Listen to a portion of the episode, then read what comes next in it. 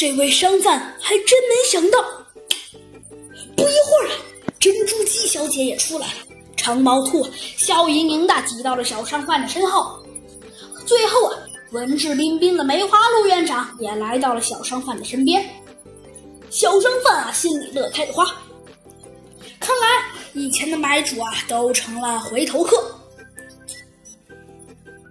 他的生意还从来没有这么红火过呢。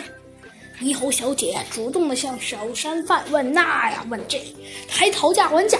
珍珠鸡啊，装成很挑剔的样子，述说着哎呀什么小贩出售的首饰的毛病。梅花鹿院长和长毛兔先生，呃，装成很有诚意的样子问小商贩：“先生，你还有窝吗？你还有窝吗？”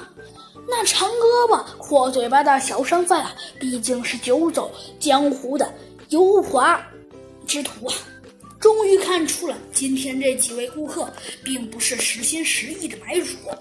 他连忙收了首饰，说：“不卖，不卖，你们根本就没想买。”说罢呀，他抽身就走。猕猴小姐向梅花鹿院长、长毛兔先生一使眼色，他说：“谁说我不买的？我现在就去取钱去。”梅花鹿院长和长毛兔一左一右，一个右边一个夹住了小商贩。梅花鹿院长说：“啊，别急嘛，嗯，等猕猴小姐买了，我们看看价钱公不公道，再决定买不买。”金钱啊，对小商贩的诱惑力是巨大的，他不再想抽身溜走了。